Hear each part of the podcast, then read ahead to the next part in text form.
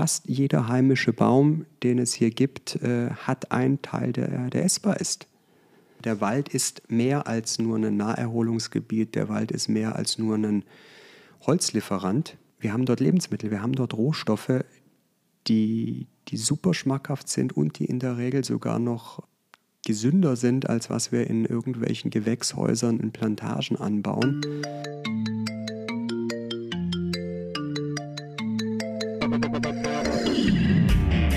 Rund ums Eck. Der Koblenz Podcast mit Alexandra Klöckner, Manolito Röhr und Stefan Marlow. Herzlich willkommen zu einer neuen Folge von Rund ums Eck. Mein Name ist Alexandra Klöckner und mein Gast ist heute Johannes Frankenfeld. Hallo Johannes. Hallo Alexandra. Johannes, wir haben etwas nach 10 Uhr morgens und ich bin den Weg hierher gefahren, habe die Aussicht total genossen. Die Sonne schien schon auf die grünen Felder. Es war einfach herrlich. Kannst du unserer Hörerschaft sagen, wo wir gerade sind?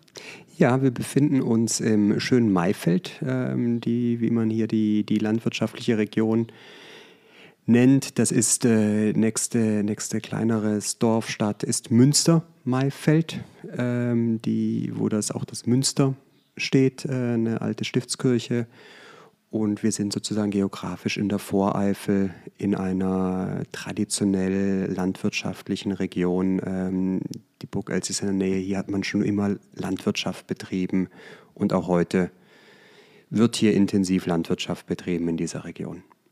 Ja, und wir haben eben schon kurz darüber gesprochen, dass man so ein Frankreich-Feeling bekommen kann, wenn man hierher kommt. Ne? Wenn man das Glück hat und es so ein schöner Tag ist vom Wetter, dann ist das, äh, dann hat diese Region etwas Frankreich-typisches, auch wenn dann der Raps wirklich blüht, dann merkt man wieder, das ist doch nicht Frankreich. Aber wenn man ja. jetzt von hier dann einen Spaziergang macht, ist ja nicht weit zur Burg Els äh, zu Fuß, ähm, dann kommt man, äh, kommt man so in die, die, die, so einen Abhang runter und man hat plötzlich das Gefühl, man steht in Südfrankreich, in den hm. Pyrenäen. Total spannende Vegetation hier, total spannende Landschaft, ähm, sobald man eben diese, die landwirtschaftlichen Felder, die paar Schritte rausgeht. Mhm. Jetzt hat auch das Haus, das äh, du mit deiner Familie hier bewohnst, auch eine besondere Geschichte. Dazu kommen wir noch. Und ich möchte heute ganz viel von dir wissen, wie du mit deiner Familie hier gelandet bist und auch wie du auf die Idee gekommen bist, hier das Unternehmen Waldgold zu gründen. Mhm. Das ja für Luxusprodukte eigentlich ne, aus der Lebensmittelbranche steht. Aktuell, aktuell. Die Vision ist eigentlich eine andere, aber okay. die, äh, äh, im Anfang, im Kleinskaligen, ist es halt leider so, dass die Preise äh, hoch sind und hoher hm. Preis ja. ist gleich Luxus. Ja, fangen wir mal damit an, wer du bist. Also, wer bist du und was machst du? Mhm. Ich bin Johannes, bin am Bodensee aufgewachsen äh, und habe mich dann für ein BWL-Studium entschieden. Und habe mich mit dem Handwerkszeug, was ich in dem BWL-Studium entschieden habe, nach einer längeren beruflichen Ausflug in die Finanzwelt entschieden, Lebensmittel aus dem Wald wieder zu erschließen. Mhm. Und komme somit, also komme vom Hintergrund äh, aus einem ja, eher landwirtschaftlich geprägten Familienumfeld geprägt. Ich bin nicht auf, einem, nicht auf dem eigenen Bauernhof aufgewachsen, aber ich bin eben landwirtschaftlich aufgewachsen. Das Thema Nachhaltigkeit, Thema Bio-Lebensmittel. Seitdem ich denken kann, äh, kenne ich nichts von vom Elternhaus, nichts anderes. Und äh, mhm. das versuche ich jetzt mit dem, was ich in der, im Studium gelernt habe, mit meinen, mit meinen handwerklichen Fähigkeiten, Anführungszeichen. BWL ist ja mehr ein Ausbildungsberuf als ein klassisch äh, mhm. wissenschaftlich oder naturwissenschaftliches Studium umzusetzen und hier in den Wäldern leckere Lebensmittel zu finden. Du hast aber an der WHU studiert. Genau. Mhm. Ich hatte mich damals dann, äh, als ich dann mit der, mit der Schule fertig war, habe ich mich, ich gehöre ja noch zu den Jahrgängen, für die noch Zivildienst oder Bundeswehr absolute Pflicht war. Wie alt bist du? Ich bin jetzt 40. Mhm. Ähm, die, also bei uns war das noch, also für meinen Jahrgang war das noch klar, man einen dieser beiden Dienste ähm, hat man zu leisten. Ich habe recht früh gelernt, dass es die Möglichkeit schon immer gibt, dass man seinen Zivildienst auch im Ausland machen kann. Mhm. Und war dann, habe meinen Zivildienst dann in den USA abgeleistet. Und in dieser Zeit, als ich äh, dort war, habe ich gesagt, na, hat ja die Chance, also rückblickend kann man ja sagen, es ist ja auch eine Chance, dass man ein Jahr noch mal fast bekommt zwischen Schule und Studium. Absolut, ja. Und noch mal nachzudenken, wer ist man denn, was möchte man denn und nicht äh, und einmal rausgeht, neue Inspiration bekommt, bevor man von der Schulbank auf die nächste etwas höhere äh, Bank, aber auch wieder Hörsaal hüpft. Und da habe ich dann angefangen gesagt, okay, ich, ich interessiere mich für, für BWL das wusste ich zwar schon davor, aber ich interessiere mich für BWL. Kann man jetzt auch wieder in der Familie. Mein Großvater hat mit hat sich, ähm, ein Urgroßvater hat sich selbstständig gemacht mit dem Handel mit Tier- und Pflanzenfasern. Der hat containerweise, schiffeweise äh, Pflanzenfasern vor dem Zweiten Weltkrieg äh, nach, äh, nach Deutschland gebracht und hier die gesamte Bürsten- und Besenindustrie ähm, beliefert. Mhm. Somit, da gab es immer familiär schon väterlicherseits auch die, die Handelssparte, äh, die Handelsbegeisterung. Und somit war BWL stand auf der, schon lange auf dem Zettel. Und ich habe mir aber auch dann klar gemacht, naja, BWL ist jetzt schon ein relativ, äh, es studieren relativ viele Menschen. Und mhm. ähm, die, wenn ich dann zu einer gewissen Weise ähm, oben mitschwimmen möchte, dann sollte ich darauf achten, dass ich bei der Ausbildung auch bei den, mich bei den renommierteren äh, Universitäten äh, bewerbe und das versuche. Bin so auf die WHU gestoßen, mhm. war dann nach dem Zivildienst am Tag der offenen Tür da und war begeistert ähm, und sagte, naja, es ist ein Auswahlverfahren, kann man, äh, kann man bestehen, kann man auch nicht bestehen, aber wenn ich es nicht versuche, habe ich die Entscheidung getroffen, es nicht äh, dort nicht hinzugehen. Hab, bin ins Auswahlverfahren rein und habe es geschafft und habe dann an der WHU ähm, Bachelor und Master gemacht und dann noch die Promotion angeschlossen. Mhm. Und wenn wir kurz zurückgehen, also Du warst in den USA. Mhm. Wo genau? In New Hampshire. Äh, mhm. Äh, sozusagen da wirklich jetzt im, im, tiefsten, fast im tiefsten Wald. Äh, da war der nächste. Also der ich, Wald ist es bei dir, ne? Scheinbar. da war ich jetzt ja in, äh, wir sind ja jetzt etwas außerhalb von Münster-Malfeld. Wir haben ja immerhin äh, acht Nachbarn in, in Fußdistanz. Äh, in New Hampshire war kein Nachbar in Fußdistanz. Oh war aber eine kleine Farm und äh, wir, ich habe mit äh, Menschen mit geistig und körperlichen Beeinträchtigungen eben gearbeitet. Mhm. Und Aufgabe dort war es, dass man den versucht, einen strukturierten Tagesablauf mit äh, ihren Fähigkeiten entsprechenden Aufgaben zu, zu bewerkstelligen, von Tiere füttern, Garten machen, äh, Pferde, also Horseback Riding, die durften, äh, durften reiten gehen und waren natürlich immer begeistert. War immer faszinierend, wie, welche Wirkung Tiere auf Menschen haben. Ja, schön. Das ist auch ein tiefer gehendes Thema für sich, ne? Jo, sehr. Also, ja. also ich kann nur eins nochmal sagen, also die Arbeit mit, äh, mit, mit, mit, in dem Fall vor allem auch geistig Behinderten, klingt jetzt immer so der geistig anders veranlagten, wie man das auch immer politisch sauber ausdrücken möchte. Das, man lernt sehr viel über sich selbst, man lernt sehr, sehr viel über uns menschliche Bedürfnisse und das ist mhm. rückblickend. Ich hatte erst wahnsinnigen Respekt vor der Arbeit, wollte es erst nicht machen, habe mich dann überwundert und sage rückblickend, das war eine der besten Lebensschulungen, die ich mitgenommen habe. Deswegen meine Aussage vorhin eigentlich äh, nimmt man den jungen Menschen etwas, wenn sie äh, keinen äh, Freiwilligendienst äh, in, im sozialen Bereich äh, für uns als Gesellschaft tun dürfen. Ja, die Meinung teile ich. Jo. Absolut. Und als ich hierher gekommen bin, habe ich auch gemerkt, ja, ihr habt Hunde, aber auch noch mehr Tiere. Jo. Darüber sprechen wir gleich, aber wahrscheinlich hat das auch damit zu tun, oder? Mitunter, dass du einfach weißt, ähm, dass es schön ist und auch einem gut tut? Das ist genau, das ist auch, also Tiere sind, also das ist ja ist auch so ein bisschen der Grund, warum wir, warum wir hier gelandet sind, äh, dass äh, meine Frau und ich einfach gesagt haben, naja, die, wir haben uns in, in Berlin kennengelernt, haben auch erst in, äh, ich bin erst dann nach Berlin gependelt. Und mhm. dann war halt irgendwann klar, äh, es ist ernst. Und wenn es ernst ist, stellt sich die Frage, kommt, äh, kommt Familie, kommt keine Familie. Und da war für uns dann klar, entweder halt wirklich, wirklich Großstadt in der Mitte. Mhm und halt die Vorzüge einer Großstadt genießen, sprich zig Restaurants direkt vor der Haustüre oder halt wirklich den Schritt in die Natur, um halt die andere Seite zu machen, um die Freiheiten zu haben, in seinem Garten äh, tun und lassen zu können, im übertragenen Sinne, was man möchte und auch ein Grundstück zu haben, wo, wo man jetzt nicht ähm, so einen kleinen Garten leider nur hat äh, und der Nachbar guckt und kontrolliert direkt, ist da alles wieder sauber, äh, sauber geschnitten, um die Klischees zu bedienen. Mhm. Und somit war das, sind wir irgendwann mal hier gelandet, wo wir gleich noch bestimmt noch tiefer drauf eingehen.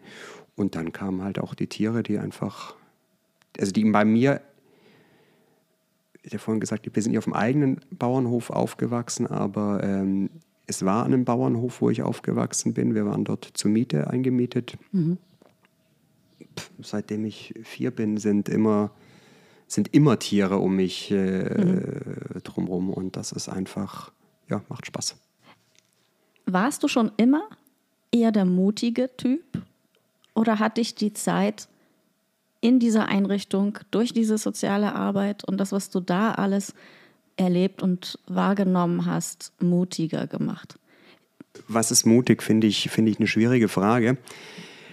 Also ich habe mich äh, schon gerne immer Herausforderungen gestellt und, äh, und die, ähm, die mir dann und wahrscheinlich auch dort ähm, deutlich gelernt, dass es sich lohnt, wenn man Respekt vor einer Aufgabe hat. Mhm. Also erster Schritt war, ähm, als ich gehört habe, ja, ähm, du kannst ins Ausland gehen, aber es geht halt nur mit ähm, gibt mir eine Stelle in, der, in, in einer Einrichtung für ähm, geistig und körperlich Beeinträchtigte.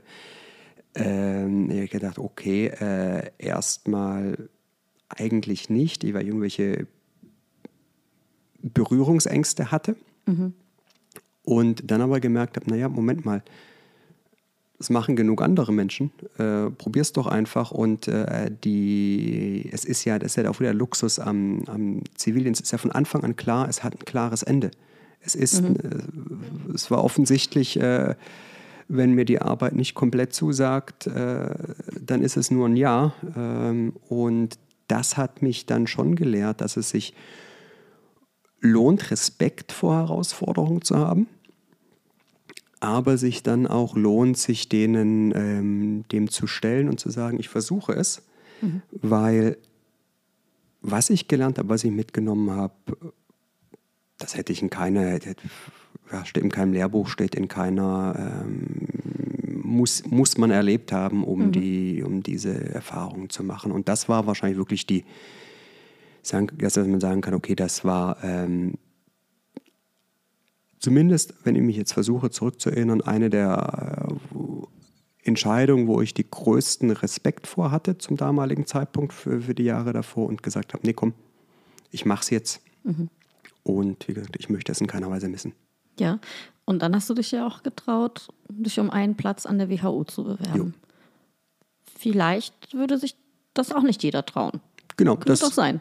Das, das, ist so, das ist so, das ja. ist ja, ich war ja dann, ich war ja dann relativ lange noch an der WHU. Ich habe mich dann ja um die Studiengebührenfinanzierung ähm, neun Jahre lang ähm, gekümmert nach dem Abschluss des Masters. Und man hat es schon häufig, häufig in den Gesprächen äh, am Tag der offenen Tür, wo ich häufig anwesend war, ähm, um eben die Angst vor den Studiengebühren zu nehmen. Mhm. Auch gemerkt, dass viele gesagt haben, es ist ein Auswahlverfahren. Ich könnte ja scheitern. Ja. Und sich deswegen gar nicht, äh, sich entschieden haben, gar nicht erst reinzugehen. Und wenn man den jungen Mensch hat reden hören, die auch mitgekriegt hat, was die in der Schule gemacht haben, objektiv betrachtet, hatten sehr viele auf jeden Fall das Potenzial, aber aufgrund der, der Tatsache, dass man, ähm, dass man das Risiko besteht, eines Auswahlverfahrens eine negative Antwort zu bekommen, zumindest eine wahrgenommen negative Antwort, haben viele schon gesagt, ich mache es gar nicht. Wobei, und da sage ich, und habe ich auch immer gesagt, hey, sie ist anders. Du kannst bei so einem Verfahren, du kannst nur gewinnen. Die, Ja. ähm, und äh, und gerade bei einem Auswahlverfahren auch nie sich immer wieder klar zu machen, das nicht persönlich zu nehmen, sondern einfach zu sagen, okay, wenn es dann die Antwort nicht so ist, wie, sie, wie ich sie gerne hätte, dann kann es auch gut sein, dass, dann, dass da einfach meine Fähigkeiten und die Anforderungen nicht perfekt passen. Das sagt aber nichts über mich als Mensch aus. Das sagt nur, diese Institution und dieses, äh, dieses Profil ähm, hat jetzt eine geringere Wahrscheinlichkeit, nichts anderes ist es ja, es ist ja nur eine Wahrscheinlichkeitsaussage, die die Prüfer treffen, eine geringere Wahrscheinlichkeit, äh, gibt so viele ähm, Wege zum, zum Ziel, ähm, sodass ja, Auswahlverfahren eigentlich, äh, man sollte immer, äh, wenn man mein Rat, wenn ich schon reite, Rat verteilen darf. Man, st- stell dich äh, einer, einer Auswahl und mach dir vorher einfach klar, äh, geh entspannt rein, du kannst nur gewinnen. Und ähm, wenn es klappt, super. Wenn es nicht klappt, Hat man die Erfahrung gesammelt und die wächst. Erfahrung gesammelt und es gibt auch gibt Ja. genug anderes. Es gibt so viele, so viele Möglichkeiten, die man machen kann. Man wächst ja auch an sowas. Jo. Einfach ist es aber nicht. Du hast dich das getraut und hast es geschafft, du wurdest angenommen, hast das studiert. Du hast da ja auch einiges mitbekommen später, in welche Richtung es für viele geht.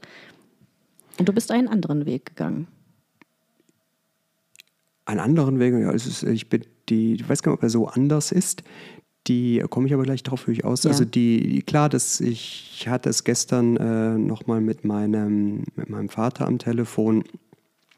Als ich angefangen habe, war schon das, äh, damals war so das Klischee, WHO-Absolventen machen Unternehmensberatung oder Investmentbanking. Das war so in Anfang der 2000, also ich habe 2005 angefangen. Ja. Da war das so sehr, sehr stark, die ganze, das ganze Thema Start-up gab es damals eigentlich ja noch nicht so richtig. Äh, Der neue Markt war gerade ge, äh, gecrashed. Ähm, somit war das eigentlich das Klischee, gar nicht mal so sehr gro äh, Großkonzern, aber halt auch wieder das Klischee. Ja. Ich habe dann ja die, die einkommensabhängige Studiengebührenfinanzierung gemacht. Also ich habe dann von am Ende waren es 600, 700, vielleicht sogar 800 äh, WHU-Absolventen oder WHU-Studierenden, denen darüber zum damaligen Zeitpunkt, jetzt müssten es noch mehr sein, ähm, die Studiengebühren finanziert wurden und die ja einkommensabhängig zurückzahlen. Heißt, die für die Berechnung der Zahlung ihren Einkommenssteuerbescheid offenlegen mussten. Aber du würdest schon sagen, dass ähm, es zugenommen hat, dass äh, immer mehr Absolventen vielleicht einfach selbst gründen, Ja. in die Startup-Welt also Ja. eintauchen? Ja. Als ich, als ich, als ich, also jetzt bediene ich euch wieder Klischees, ähm, als, sozusagen, als ich diese, als ich die Karrieren sehr, sehr äh, eng verfolgt habe, da ist in die, in die Startup-Welt circa ein Drittel der Absolventen ist in die Startup-Welt gegangen. Klar, auch da kann man wieder stark differenzieren. Äh, nicht jeder von denen hat selbst gegründet sondern auch ein Teil davon waren, äh, waren in der zweiten, äh, zweiten Führungsebene aktiv, aber haben sich alle dafür entschieden, in einen unsicheren, also aus einer klassischen Perspektive unsicheren Karrierepfad zu gehen und nicht klassische Konzernpfade äh, die Karriereleiter zu, ähm, zu klimmen. Somit das ist, das ist, äh, das ist schon typisch für die, für die WHU, ähm, die, das Unternehmertum zu fördern. Sie hatte ja auch lange Zeit ähm, Wissenschaftliche Hochschule für Unternehmensführung im Titel äh, oder im, im Slogan. Also das hat die WHU ja schon immer beschäftigt, war ja auch ein Mitgedanke äh, der IHK Koblenz, als die WHU 1984 äh, gegründet wurde, wenn ich jetzt das Gründungsjahr komplett richtig im Kopf habe. An der WHO wird man ja auch gut vorbereitet. Man bekommt äh, gutes Handwerkszeug auch, Jo. um tatsächlich in der Wirtschaft Erfolg haben zu können. Oder, oder mit der Gründung im betriebswirtschaftlichen Erfolg zu haben. Deutschland hat ja, wenn wir auf die ganzen Mittelständler schauen, da ist hier ist viel gegründet worden, hier ist viel, äh, hier Ja. sind wahnsinnig viele Unternehmen entstanden. Das ist halt nur eine, es ist, es hieß damals auch nicht Startup, sondern da hatte, hatte ein Tüftler auf der Schwäbischen Alb, hatte halt eine super Idee, das, äh, oder sein Leben war auf den landwirtschaftlichen Böden, das war, war karg und man musste sich einfach, man musste einfach immer effizienter werden und äh, das hat ja auch den Grund, warum, warum dort, wo die Landwirtschaft karger ist, äh, deutlich mehr Mittelständler Fuß gefasst haben, als wo die Böden satt sind. Satte Böden, satte, deutlich sattere Menschen. Was Eigenes aufzubauen, etwas zu gründen, hat immer das Risiko auch zu scheitern, zumindest im, im ersten Wurf. Das, kann, ähm, das kann immer passieren. Und da haben wir das war nämlich in dann auch in der, also A in den USA, äh, im Zivildienst habe ich das schon mitbekommen. Ich war aber im Studium dann noch zweimal dort. Da ist es schon eine andere Mentalität. Ah ja, du hast was versucht, ähm, äh, hat im ersten Anlauf nicht so geklappt, wie du es dir vorgestellt hast. Was hast du daraus gelernt? Ähm, und ach, jetzt machst du einen zweiten Anlauf, toll. Ja. Ähm, sodass das so ein bisschen die Mut zum Risiko ähm, hier nicht so stark äh, belohnt wird äh, oder nicht be belohnt dann, wenn es funktioniert schon, also im finanziellen gesprochen, Ja, aber dass ja. es dass man in Gesprächen häufig dann hört, ach, äh, warum machst du das, warum ähm, gehst du nicht einfach, du bist doch gut ausgebildet, warum Mhm. gehst du nicht einfach zu, einer, äh, zu einem Konzern und hast einen klar geregelten Job und ja. Die ähm, Sicherheit, ne? hast ja. die Sicherheit, hast dein Einkommen und äh, bringst das Geld halt nach Hause, vereinfacht. Und das ist schon etwas, äh, wo, wo ich, also A für mich und B auch dann rückblickend auf die Zeit an der WHU, man schon merkt, dass das schon Themen sind, dass man sagt, okay, nee, Geld ist wichtig, aber es ist nicht, es ist lang nicht alles. Ähm, die, ich probiere lieber was und versuche eine Vision, einer Vision mm, hinterherzulaufen, eine Vision zu verwirklichen. Und abends äh, nach getaner Arbeit äh, lieber mit einem guten Gefühl ins Bett zu gehen, ähm, gegenüber, also ja, man muss sein Leben bestreiten können, aber ähm, ob ich da jetzt einen ganz dicken Bonus bekommen habe oder nicht, es ist dann zweitrangig, solange die, die, die, eine gewisse Grundversorgung gesicherstellt, sichergestellt ist. Wenn einem die Arbeit etwas gibt, man sich selbst verwirklichen kann Jo. und eben ja, mit einem guten Gefühl schlafen geht, ja, auf jeden Jo. Fall. Mhm, verstehe ich gut. Und man muss auch so ein bisschen dieses Gefühl, glaube ich, loswerden, ähm, wenn etwas schief läuft, bin ich gebrandmarkt. Ne? Sondern eben so, wie du vorhin gesagt hast, aus Fehlern lernen. Das ist Genau. klar. Und bei dir ist es so schön, das, ist, das hat mich direkt ähm, interessiert, deshalb bin ich auch heute hier, dass du diese Sachen miteinander verknüpft hast. Also zum einen diese wahnsinnig tolle Ausbildung und dein Wissen und zum, zum anderen auch die Liebe zur Natur. So schätze ich dich ein, so erlebe ich dich und deine Geschichte, Lebensgeschichte spricht ja auch dafür. Denn dein Unternehmenskonzept, das, was du dann tatsächlich gegründet hast, ist, stell's mal vor, Die, die Vision ist, ähm, Lebensmittel aus dem Wald ja, zu äh, erschließen, weil die, wir hatten uns angeschaut, ähm, wo kann denn die Menschheit wächst, wo kann denn nachhaltige Ernährung herkommen. Wir haben aktuell die Konkurrenz zwischen landwirtschaftlichen Flächen und forstlichen Flächen.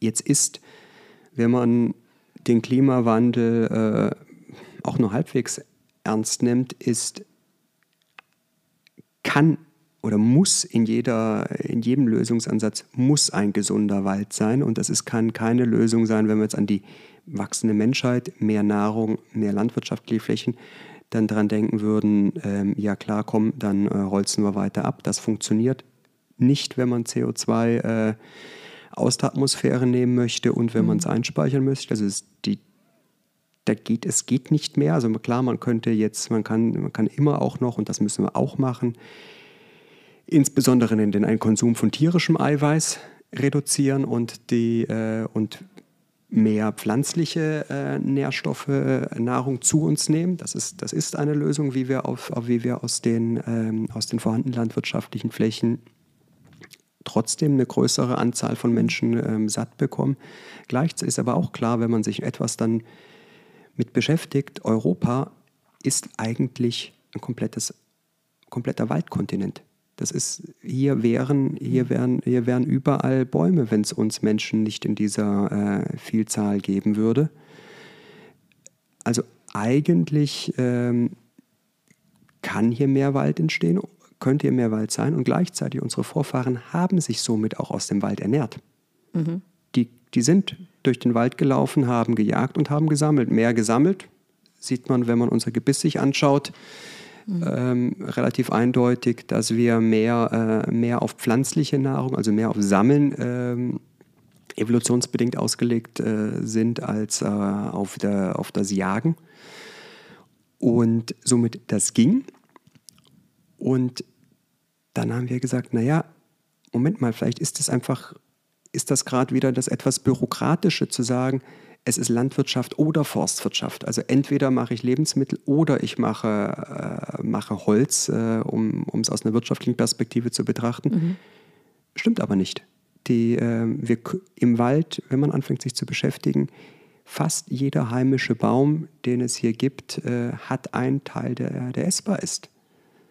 Das ist, mhm. war mir gar nicht, also als wir losgelegen, war mir gar nicht bewusst, als ich dann plötzlich aber angefangen habe, mich damit zu beschäftigen. Es gibt bücherweise Rezepte von, ähm, was ich aus den verschiedenen Pflanzenteilen von den verschiedenen Bäumen machen kann. Mhm. Aber davon wissen wir doch fast gar nichts mehr. Wir haben doch, also naja, es gibt auch Menschen, auf die das nicht zutrifft, aber ich behaupte jetzt einfach mal, dass der Großteil unserer Gesellschaft ähm, sich ziemlich entfremdet hat von der Natur, oder?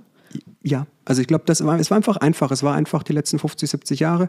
Es ist einfacher, hier eine schöne landwirtschaftliche äh, Fläche im, äh, im Maifeld zu nehmen und dann fährt ein äh, motorisiertes Pferd äh, drüber hm. und äh, ein Bauer kann hier mittlerweile ja, ich weiß nicht, weiß nicht die, die, was der mir letztens zählt, irgendwas bewirtschaftet 200, 200 Hektar Fläche, äh, die haben davor, haben davon 30, 40 landwirtschaftliche Familien äh, mhm. gelebt. Also das ist mechanisch einfacher. Wir kommen aus, einer, aus, einer, aus dem Sammeln und wir müssen gar nicht so weit zurückgehen, denn äh, wir haben uns jetzt dann ja für die erstmal für die Buchecker entschieden, ja. dass, wir, dass wir die als Rohstoff nehmen, weil, wie gesagt, es sind so viele und wenn ich alle versuche, verzettel ich mich. Wenn ich dann jetzt anfange, über die Buchecker zu reden, insbesondere hier im Rheinland, mhm. sagen sehr viele Menschen 70 plus, ach, haben wir als Kinder gemacht. Ja. Also die haben hier wirklich kiloweise, ähm, gerade in den Nachkriegsjahren, haben sie die Buchecker äh, gesammelt, haben, die, ähm, haben daraus Öl gemacht. Also es ist gar nicht so weit zurück. Und auch nette Anekdote, ähm, der äh, Förster der Stadt Main, dem hatte ich gesprochen. Und der hatte mir damals erzählt, ja, er sieht es heute noch, dass die Bucheckernernte betrieben wurde. Weil, weil, man hat damals äh, dann das nicht ganz so nachhaltig gemacht, sondern man hat dann einfach verschiedene Tücher unter die Buche gelegt im Wald und hat dann mit einem großen äh, Holzhammer unten gegen Stamm geschlagen, damit das vibriert und dass die Bucheckern runterfallen. Okay. Diese äh, Schlagstellen wenn er das Holz heute äh, verkauft, tauchen diese Schlagstellen heute noch auf. Wow. Ja, Bäume erzählen Geschichten. Ja. Mhm. Spannend. Ja, aber du, du sagst das so, da, da, da, steckt unfassbar viel drin. Also zum einen merkt man ja dein Interesse und dass du dich intensiv mit dieser Thematik beschäftigt hast und äh, das weiterhin tust. Aber wie bist du auf diese Idee gekommen? auf die Bucheckern. Und ich finde das ja ganz toll. Die, die liegen ja sozusagen sowieso rum. Genau. Das ist die Antwort. Und dann sammelt man sie. Das ist die Antwort. Ja, aber das, das, das, das, ist, das ist sozusagen die ganz kurze Antwort. Ja. Äh, die lange Antwort, die Erkenntnis, Lebensmittel sind notwendig, nachhaltige Lebensmittel sind notwendig. Und dann einfach die Erkenntnis, hier, wir haben, wir haben ein Drittel Europas ist Stand heute noch Wald. Mhm diese Fläche ist sozusagen für die menschliche Nahrung aktuell faktisch liegt die brach im übertragenen Sinne. Es ist gar nicht das Ziel, diese, diese, diese 160 Millionen Hektar, die das sind, äh, komplett jetzt in die, in die Nahrungskette reinzubekommen. Die Landwirtschaft hat die Berechtigung und das ist auch in gewissem äh, Maße deutlich effizienter und auch wichtig. Mhm. Aber das liegt da und man macht sich dann klar, da liegen 160 Millionen Hektar Waldfläche. Davon circa knappe 10 Prozent äh, Buche, also in äh, ganz Kontinentaleuropa, reden wir über 16 Millionen Hektar. Mhm. Das, sind, das sind gigantische Flächen. Ein Hektar da mal als, als Beispiel. Ähm, die Buche wirft nicht jedes Jahr gleich viel Bucheckern ab. Die, die, die Bäume variieren mhm. ihren Ertrag und zwar flächenweise. Ganz, ganz logisch, wenn man darüber nachdenkt. Ich sage immer spaßeshalber, Nachwuchs, äh, Nachwuchs ist äh, schön, aber ist auch anstrengend. Jeder, der, äh, der Kinder großgezogen hat, äh, weiß, äh, weiß, wovon ich spreche. Mhm. Und die Bucheckern sind der Nachwuchs der, der Buche. Jetzt hat die nicht die Möglichkeit, wie ein Tier oder wie der Mensch wegzulaufen, wenn jemand kommt und den Nachwuchs essen möchte, sondern die muss sich eine andere Strategie überlegen. Und die Strategie der Buche ist, sich in irgendeiner Form abzusprechen im übertragenen Sinne mhm.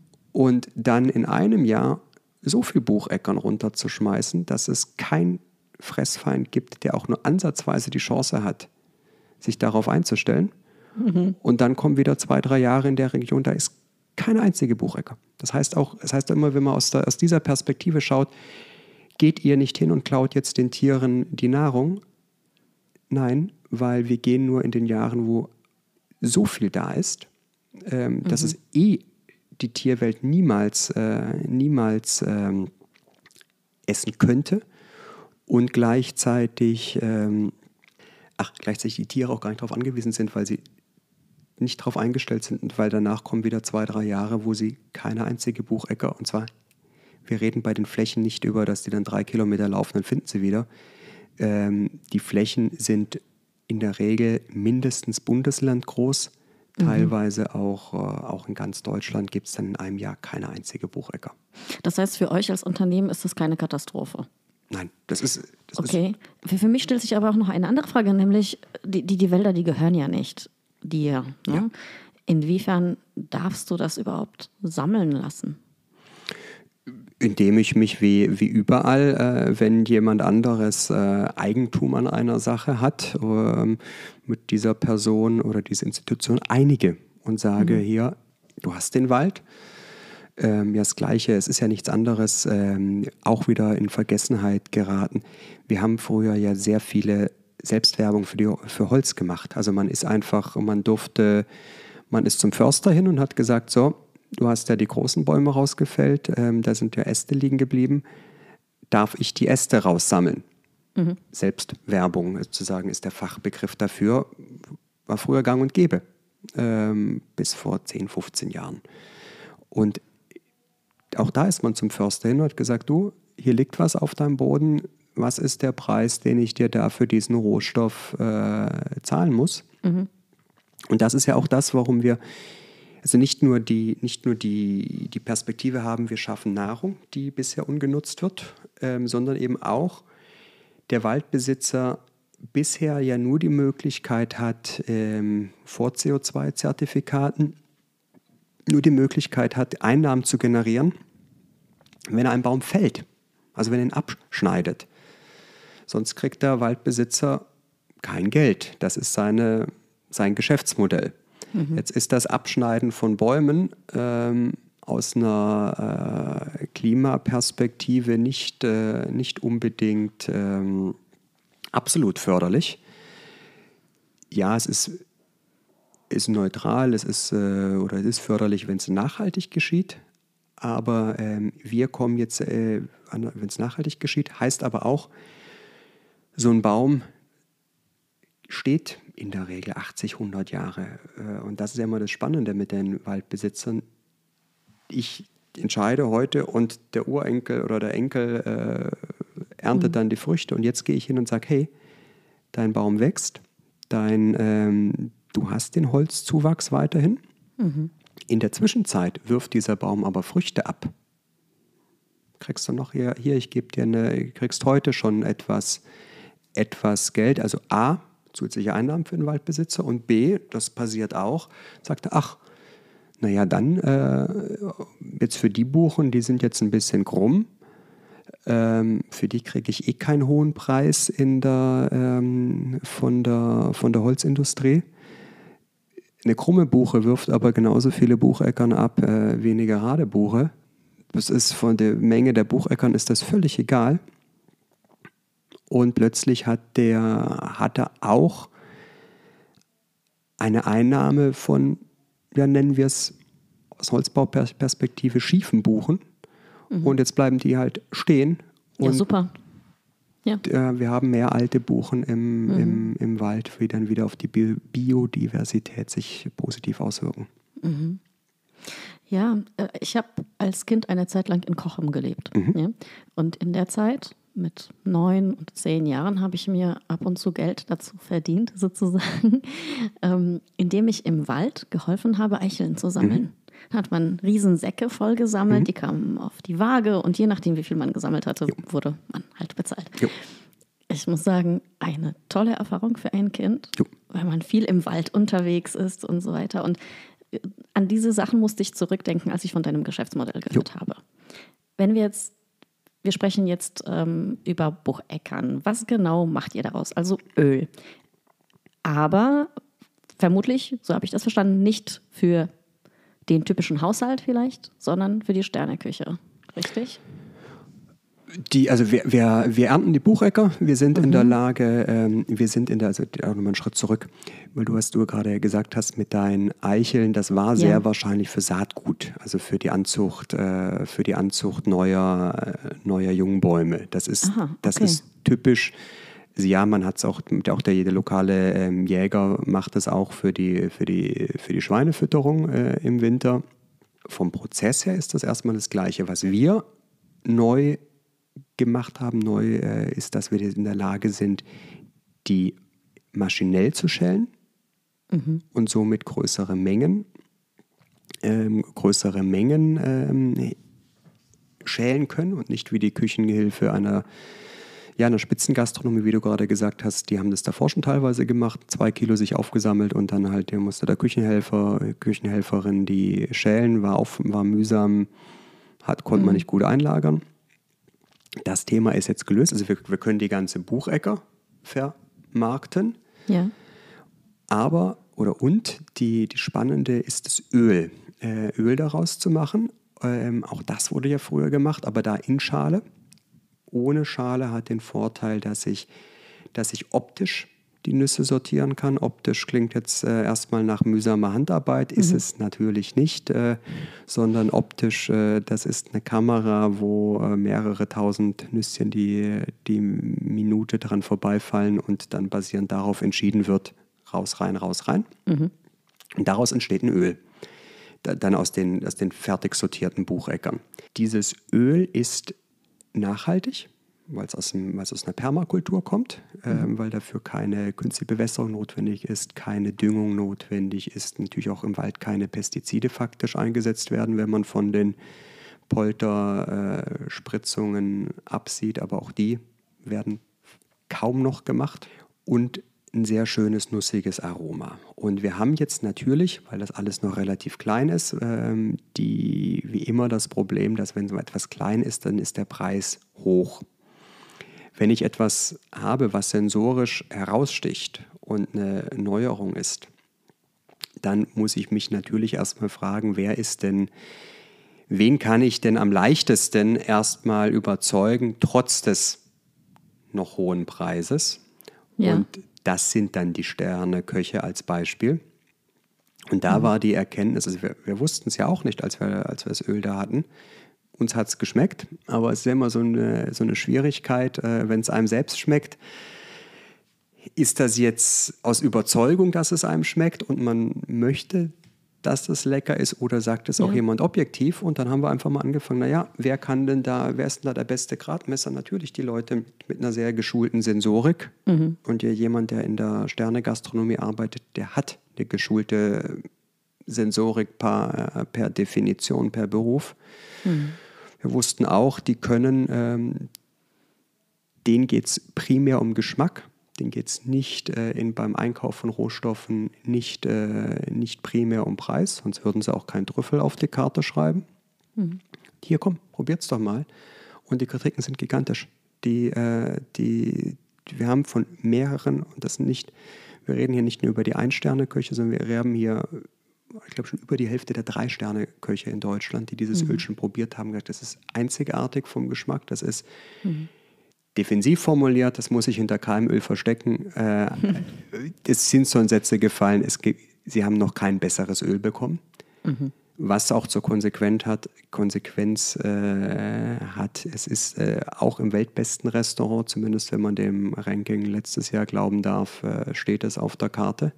Welches Restaurant ist das? Die wollen ja. noch nicht, dass man eher, das dass man den okay. Namen äh, okay. direkt nennt, aber mhm. es ist in Dänemark in Koblenz äh, beim, äh, bei, im Schillers äh, mhm. ist es ein Einsatz, äh, insbesondere mit, äh, in Kombination mit vegetarischen äh, Gerichten. Also wer hier, ähm, wenn er ums Eck in, am deutschen Eck ist und das ja. einmal von einem Profi zubereitet probieren möchte, da ist eine kleine Adresse äh, oder eine kleine Adresse, eine sehr renommierte mhm. Küche. Mhm. Genauso auch die Mosel hoch ein bisschen bis Peaceport. Ähm, mhm. Auch dort findet man es auf der, auf der Karte. Auch nicht, ähm, auch nicht äh, zu vernachlässigen. Das Bucheckernöl hat auch ähm, genug äh, Omega-3-Fettsäuren, dass man diesen äh, lebensmittelrechtlich diesen Health Claim mhm. verwenden darf, dass es zu einer gesunden Ernährung beiträgt. Also das, ist, das zeigt uns einfach, welche Schätze im Wald liegen. Die sind, der Anbau ist nachhaltig, weil wir nichts, weil nichts künstlich passiert. Ähm, es muss nichts gedüngt, nichts künstlich bewässert werden. Mhm. Die Sensorik ist, übertrifft meistens die Plantage. Ja. Und es ist gesund. Ja, klingt alles super gerade so perfekt. Wofür benutzt man das? Also eher für Salate zum Beispiel? Für überall, wo ich nussig, ein nussiges Aroma möchte. Über einen Salat, äh, ähm, über, über ein Vanilleeis, ganz einfach. Mhm.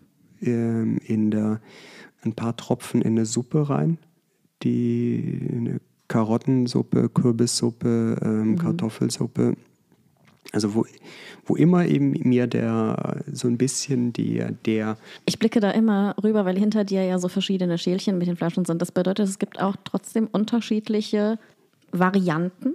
Ja. Die, also die, wir haben zwei reine Bucheckernöle. Mhm.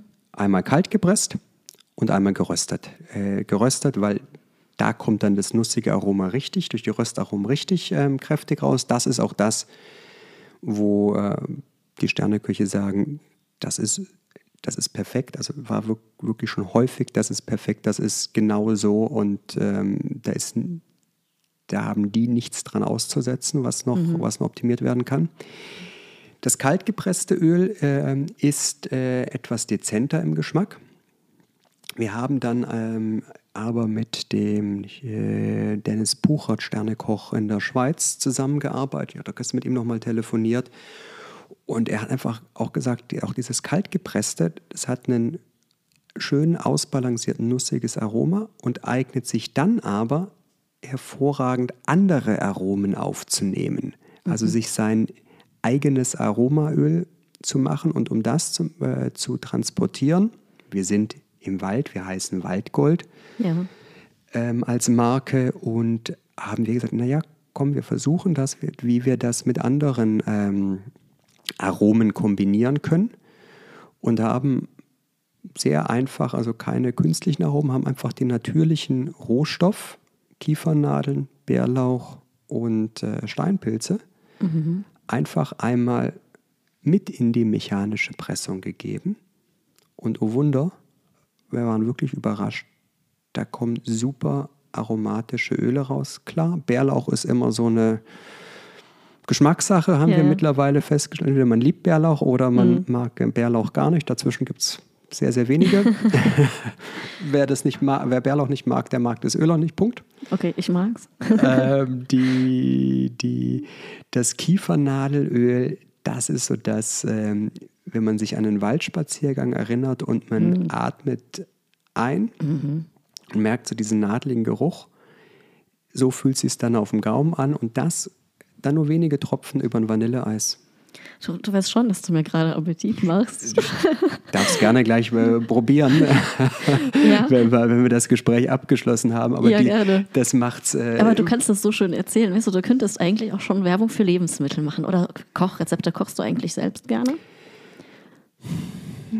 Ich, du isst lieber. Nein, nein, nee, ich, ich zögere gerade die mir, ich bin etwas ungeduldig fürs Kochen. Das ist vielleicht mhm. auch ein bisschen, äh, ja, kann ich sagen, ein bisschen eine Schwäche von, äh, von mir, dass ich da, ähm, dass ich immer ungeduldig bin, weitermachen möchte. Aber gut fürs Unternehmertum, ne? Ja, in einer so. Seite ja, auf der anderen Seite hast du gerade auch was sehr, sehr Wahres gesagt. Äh, für die Vermarktung ähm, ist das natürlich die, ähm, ne, nehmen wir die neuen Medien, äh, ein schönes Gericht, äh, zwei Tropfen Bucheckernöl drüber, äh, ja. modern, neues, ein schnelles Reel gemacht und äh, raus damit. Ähm, ja. Wenn man sich ein bisschen die Zeit nimmt, wirkt das. Ähm, und das ist etwas, ähm, was jetzt auf jeden Fall noch mehr kommt, weil ja, ausprobieren, was da, mhm. was man findet. Und auch du hast ja vorhin gesagt, dass das Wissen ist verloren gegangen. Aber auch da, wenn man jetzt wieder sich umschaut, es gibt mittlerweile so viele Angebote für, für Kräuter-Wildsammlung, wo man in jeder Region jemand findet, der ihn an die Hand nimmt und einem ja. das wieder erklärt. Stimmt, ja, ist mir im Netz öfter schon begegnet. Das stimmt. Mhm. Und das ist, also das ja. Das sind tolle Aromen, die man findet. Mhm. Du hast vorhin von der Vision gesprochen, die ja ganz weit geht eigentlich, mhm. ja, die, die äh, mit ähm, Umweltschutz, Klima und allem zu tun hat. Mhm. Aber wenn es um das Unternehmen geht, ja, was sind deine Ziele? Da ist das Öl, ihr habt noch mehr Produkte. Vielleicht äh, sagst du das kurz, was ihr schon habt und, und wohin du möchtest. Also was wir schon haben, ist zu sagen, die, äh, ist das Bucheckernöl. Das ist die Buchecker als ganze Nuss, die eben eingesetzt werden kann. Die wird nicht als ganze Nuss im 500 Gramm Beutel an Endkonsumenten verkauft. Das wird sie an die an Köche, an Profis. Hat den ganz einfachen Grund. Äh, jeder, der einmal kurz äh, Buchecker googelt, lernt, ähm, nicht, nicht roh in großen Mengen verzehren. Die müssen wärmebehandelt werden. Mhm. Und auch da ist sozusagen, auch das ist ja nichts Ungewöhnliches, äh, Giftpflanze 2022. Okay. Eine, eine Ahnung, was die Giftpflanze 2022 war? Nein. Die Kartoffel. Ach du liebe Zeit. An ja, ich kenne die Geschichte der Kartoffel und daher ist mir das nicht unbekannt, ja, äh, der, der Aspekt, aber das, das überrascht mich trotzdem. So, also wir wissen alle, die Kartoffel ist ein total super Lebensmittel. Ja. Keiner von uns kommt auf die Idee, die roh zu essen. Ja. Weiß jeder. Das ist, das ist sozusagen, also da ist, da ist das, und du hast es vorhin gesagt, Wissen ist verloren gegangen. Das gleiche gilt eben für die, ähm, für die, äh, für die Buchecker im rohen Zustand. Mhm. Und Jetzt sind die äh, lebensmittelrechtlich sind die Anforderungen etwas andere, als damals der Kartoffelerlass äh, erlassen wurde, ähm, sodass man halt nicht sagt, ach komm, probiert doch alle aus und ähm, mhm. es passiert am Ende nichts Dramatisches, aber es, man braucht das halt nicht. Man muss es eben, man muss die Dosierung wissen und somit mhm. geben wir das jetzt nicht in, in großen Mengen an, äh, an Endkunden ab. Ich sagte gerade, ja. große Menge, äh, 15 Gramm Beutelchen kann man jetzt seit neuestem, kann man auch bei uns mittlerweile seit neuestem erwerben und ähm, sein, sein eigenes Pesto oder was man immer verfeinern möchte machen. Mhm. Das ist das Zweite, weil wir sind nicht die Einzigen, die Wildsammlung machen. Wir sind die Einzigen, die es für die Buchecker machen. Aber es gibt beim Bärlauch, mhm. ist auch eine typische Pflanze, die aus Wildsammlung kommt. Und da haben wir eine Kooperation, ein Bärlauchpesto mit Bucheckern, mhm. was wir anbieten. Eine Schokolade. Ja. Also die Produkte sind dann aber auch für jeden so. Die, die sind erwerblich. Also sind nicht nur für die Gastronomie, sondern auch sind, Privat, Privatkunden. Die findet man, wenn man der Waldgold bei den entsprechenden ja. Suchmaschinen eingibt, ja. kommt, man, äh, kommt man dann zu uns und da sind die, äh, sind die erwerblich. Sie sind auch, ähm, mhm. Wir wollen es jetzt ähm, auch verstärkt hier auf die lokalen Märkte gehen, weil einfach, wenn man den, das Produkt Bucheckern kennt, kennen die wenigsten in der jetzigen ja. Zeit. Der, der Preis ist erst einmal, äh, der ist hoch ähm, und man braucht einmal kurz die Chance, es zu erklären. Und man braucht einmal auch die Möglichkeit, dass man ein, zwei, drei Tropfen probieren kann, weil jeder, also bisher ist die Erfahrung, jeder, der es probiert hat, mhm. hat gesagt, jo, okay, ich verstehe, die, die, das, ist das, das ist das Öl wert. Ja, und jetzt wolltest, du gefragt, wo ist denn die Vision? Die Vision ist ähm, schon das, wieder zu transportieren, dieses verlorene Wissen. Der Wald ist mehr als nur ein Naherholungsgebiet, der Wald ist mehr als nur ein Holzlieferant super Rohstoff, total toll. Also absolut, mhm. ich bin absoluter ähm, Holzbau-Fan. Aber der Wald ist sogar noch mehr ähm, von den bekannten äh, CO2-Verarbeitungsmechanismen, äh, die der Wald hat. Wir haben dort Lebensmittel, wir haben dort Rohstoffe, die, die super schmackhaft sind und die in der Regel sogar noch äh, gesünder sind, als was wir in irgendwelchen Gewächshäusern in Plantagen anbauen. Wir haben nur vergessen, den Blick dafür zu haben, wenn wir durch den Wald laufen, ähm, was kann ich denn mitnehmen, was kann ich nicht mitnehmen. Einfachstes Beispiel sind die Pilze. Klar, ja. man, man darf nicht einfach dann alles zertrampeln. Da mhm. jetzt bitte, soll bitte kein Aufruf sein, äh, einfach die äh, schnurstracks durchzumarschieren. Aber da ist so viel da, was so schmackhaft ist und was jeder von uns bei seinem Sonntag-Samstag-Spaziergang mit etwas Wissen mhm. sich wieder einsammeln kann. Und äh, man kann sich seine eigenen Lebensmittel verfeinern. Bei der Buchecker ist das nicht ganz so trivial. Das Schälen ist schon ein Knackpunkt. Ähm, ja. und Aber das ist schon so auch ein Wunsch und Ziel von dir, dieses Bewusstsein dafür wieder zu wecken und in Menschen so ein bisschen zu verändern? Zu verändern, das würde das ist ein bisschen großes Ziel. Also ich glaube nicht, dass ich in der Lage bin, äh, Menschen, äh, dass ich durch mein Handeln viele Menschen verändere. Äh, aber durchaus sie inspiriere oder durchaus die, mhm. die Aufmerksamkeit dafür wieder äh, generiere, und da bin ich ja nicht der Einzige, wenn man anfängt in dem Bereich zu schauen, es sind sehr viele kleine Initiativen unterwegs, die sich, ähm, die sich da, die dafür wieder ein Bewusstsein schaffen wollen, weil.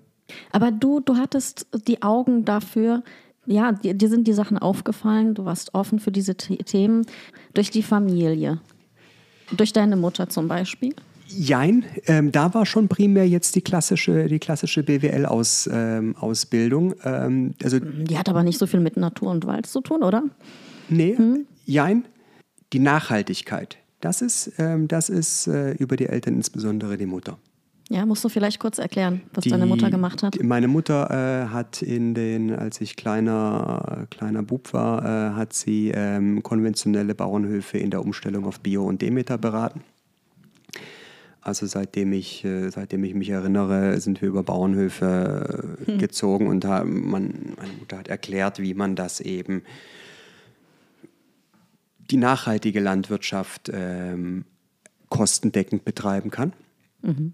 Das ist, deswegen war das schon immer, als ich, seitdem ich fünf bin, mhm. war das immer zu Hause Thema, wahrscheinlich sogar noch viel früher wenn ich äh, da den Geschichten meiner Oma äh, glauben durf, darf, äh, was meine Mutter mir immer nur zugelassen hat und was nicht, zu, was nicht zulässig war auf meinem Teller, aber äh, das ist eine andere Geschichte.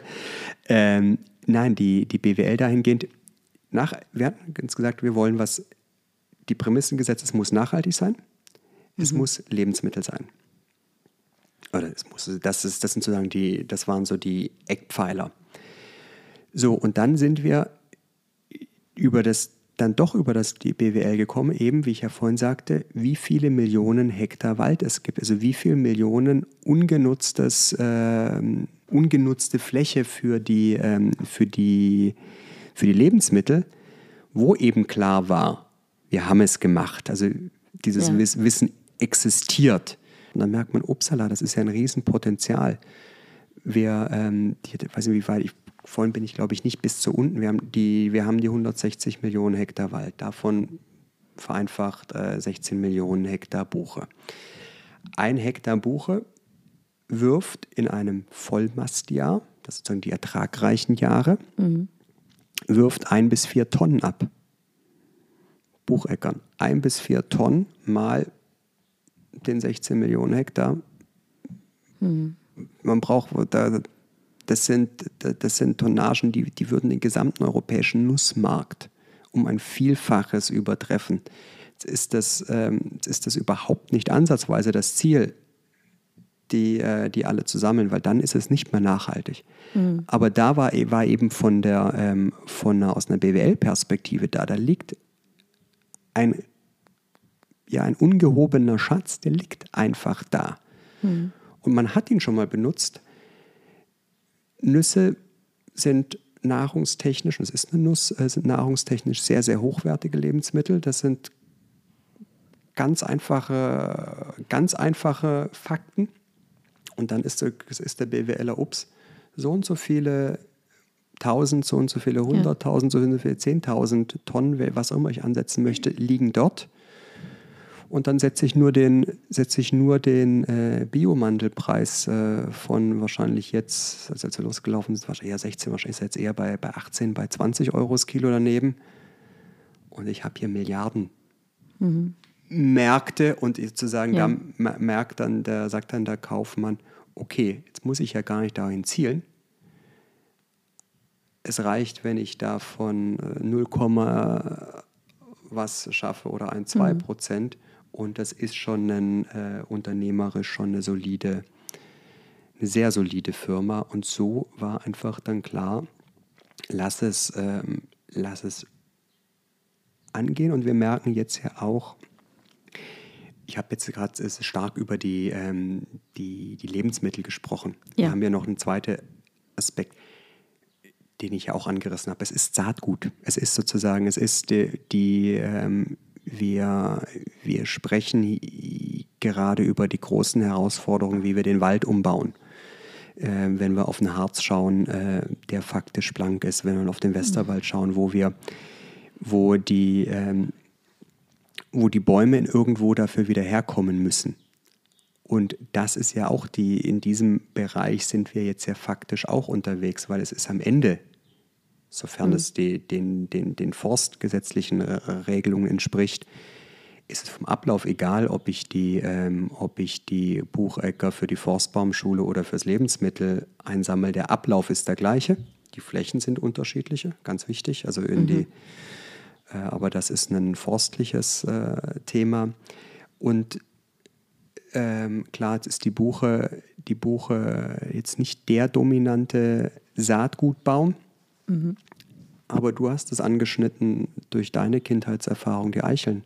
Die Eiche ist genauso notwendig und die wird, auf die wird gerade deutlich mehr gesetzt äh, im Waldumbau. Auch da mhm. muss irgendjemand die Arbeit machen und das, äh, das Saatgut erstmal zur Baumschule bringen. Ja, das heißt, dein Business, ja, deine Firma, lässt dich auch deshalb gut schlafen, weil da viele Faktoren zusammenkommen, die dir wichtig sind. Ja, ja, und halt, und eben, und ich weiß, die Grund, der Grund, die, die großen Trends, mhm.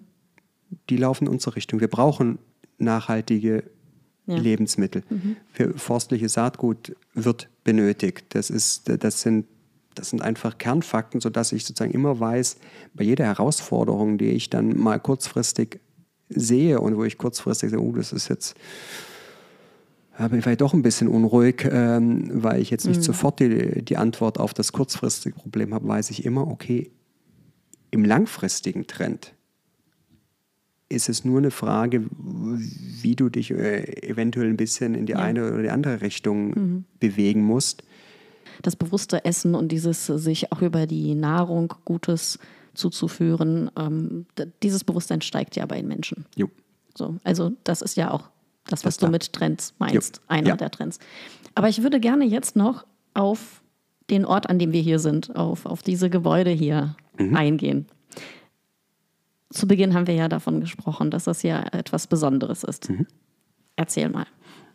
Ich hatte ja mal, ich habe schon gleich angerissen, dass wir ja mal vor der Frage standen, vor der Frage standen, möchten wir ähm, Großstadt oder möchten wir Land? Wir haben uns dann Berlin oder Münster-Maifeld. Berlin oder Land war die, Okay. war die äh, und wir, da ich damals noch in Fallendar gearbeitet habe, haben wir dann gesagt, äh, hier wir fangen mal an in der Region um Fallendar nach einem landwirtschaftlicher geprägten Gebäude zu suchen. Und ähm, wenn man äh, sozusagen landwirtschaftlich sucht, ähm, dann merkt man schnell, naja, direkt in Fallendar oder direkt in Koblenz wird das schwierig. Und dann stellt man halt den, den Suchradius bei diesen Portalen, die es gibt, halt ein bisschen größer. Und wie der Zufall es so wollte, ich glaube, zwei Tage, drei Tage vor unserer standesamtlichen Hochzeit, ploppte äh, eine Anzeige von diesem Objekt, ähm, ploppte auf und die Bilder waren sofort und sagten, oh super, äh, das ist von den Bildern das, was wir suchen. Also es ist ein, um es dem Zuhörer zu beschreiben, es ist ein alter Drei-Seitenhof, äh, typische, typische Bausubstanz ähm, dieser Region, typisch nicht ganz, ich komme gleich dazu. Ähm, und der, die poppte auf und wir saßen dann auf dem, wir wohnten damals in Montabaur noch, saßen auf dem Sofa und da hatte ich gedacht, naja, Münster-Maifeld, fallen da, puh, das ist schon eine ganz schöne Strecke, aber hm, die Bilder sind gut. Und ich habe den, ähm, den, den Luxus, dass mein Stiefvater ähm, Architekt ist und ähm, der dann ja, da die standesamtliche Hochzeit anstand, äh, eben da war und der hat dann Ja. auch die Bilder gesehen. Und jetzt so, ich fahre da jetzt einfach auf dem Rückweg, ich fahre einfach mal vorbei. Und er meinte dann, ist dann zwar nicht, also ist dann nicht äh, einfach nur ums Grundstück gelaufen und hat sich die aus der Distanz, äh, sozusagen die Bausubstanz angeschaut und hat gesagt, mhm. rief an, gehen, äh, wenn du euch zusagst, äh, kannst du sofort, äh, kannst du sofort kaufen. Da sind keine, sind keine gravierenden Mängel erkennbar und wenn das dann in irgendwann dir nicht mehr zusagt, äh, das Objekt wirst du immer los und dann sind wir hier gelandet. Also dann sind wir hierher, sind wir zwei Tage später, sind wir hier vorbeigekommen und das war dann, äh, meine Frau sagt immer wie im Disney-Film, die, die Vorbesitzer hatten, hatten Pferde, es guckte ein Pferd aus dem Stall raus, die Schwalben flogen, äh, flogen rein und raus Ja. und die Rosen blühten und dann äh, war das Thema, äh, war es äh, eh geklärt, dass sozusagen, oder war die Ansage, als wir hier weg sind, ähm, Johannes, äh, es wird dieses Objekt oder wir suchen jetzt sehr, sehr lange. Wir wussten, Sie hatte sich also direkt verliebt. Die sich direkt verliebt. Wir hatten auch, wir hatten auch schon, auch wenn man es nicht ganz sagt, aber wir hatten schon fast schon ziemlich deutlich auf der Türschwelle gesagt, äh, rechne mal mit einem Kaufangebot. Ähm, jeder empfiehlt einem ja, macht es nicht. Äh, aus einer Handelsperspektive, aber es war klar, äh, jetzt hier wegen, es ist nicht falsch klingen, aber wegen 10.000, 20.000 Euro dann das Risiko zu gehen, dass jemand anderen den Zuschlag bekommt, weil das haben wir im Nachgang auch gelernt. Es gab mehrere, natürlich mehrere Interessenten und auch Interessenten, die zum wiederholten Male versucht haben, dieses Objekt äh, zu bekommen. Denn jetzt ein Schritt zurück, es ist, äh, es ist ein typischer Drei-Seitenhof, typisch in Anführungszeichen, er ist nicht ganz typisch, denn er ist ja in faktischer Fußdistanz äh, zur Burg Elst. Und das ist nicht zufällig, dass dieses Gebäude wurde 1777 äh, von der Familie oder von einem Teil der Familie zu Elst gebaut steht, äh, steht jetzt seit 1777 hier, ist in, in, in Sevenich, wie der Ortsteil von Münster-Maifeld hier heißt, die, äh, das älteste Gebäude, was noch steht. Ähm, und ja, historisch äh, ein Denkmal ist es auch wirklich mittlerweile. Ähm, und das ist schon was äh, Phänomenales, die alleine die Treppe, die im Hauptgebäude ist, äh, die stammt auch aus 1777, ist noch die Originaltreppe. Das Einzige, was nicht original ist, die äh, Familie zu Els hat ja typischerweise die Wappenlöwen an, an den Geländern. der wurde damals dann zu, bei, nach Auszug äh, mitgenommen und das ist dieses, es war nicht lange im Besitz der Familie zu Els, dieses Gebäude. Mhm. Wie der Zufall das mal wollte, hatte die, war bei einem Bekannten, der Graf zu Els, äh, Kunde und er hat dann einmal im äh, Archiv nochmal geschaut, was er zu dem Gebäude finden konnte. Es war nicht so viel, mhm. aber es ist eben erbaut und dementsprechend ähm, nicht ganz typisch, sondern eben doch eher ja, herrschaftlich gebaut ist es. Und äh, ich bin immer wieder, da schlage ich auch wieder den Bogen zum Wald, ich bin immer wieder fasziniert, wenn wir, wenn wir über nachhaltiges Bauen sprechen, äh, was die Menschen damals schon über nachhaltiges Bauen wussten. Äh, mhm. Wer ein Gebäude hinstellt, was 250 Jahre äh, steht, äh, das hat Hand und Fuß. Der Dachstuhl ist noch von damals, das ist äh, gebundenes CO2, äh, wo, mhm. was einfach, was so in die gesamte, wo sich der Kreis schon in gewisser Weise schließt und somit. Wir hatten das Glück, als wir hier standen, dass es hieß, ja, das wird es jetzt oder halt, wir suchen sehr, sehr lange. Wir haben einen Zuschlag bekommen, deswegen sind wir hier gelandet. Also schockverliebt in ein Gebäude, nicht äh, keine, sonst keine äh, näheren äh, Verknüpfungen mit Münster-Maifeld. Okay, aber ihr wohnt hier nicht weit weg vom Wald. Alles passt jo. zusammen. Jo. Ich freue mich hier zu sein und danke dir, dass du dir Zeit genommen hast für das Gespräch. Danke dir.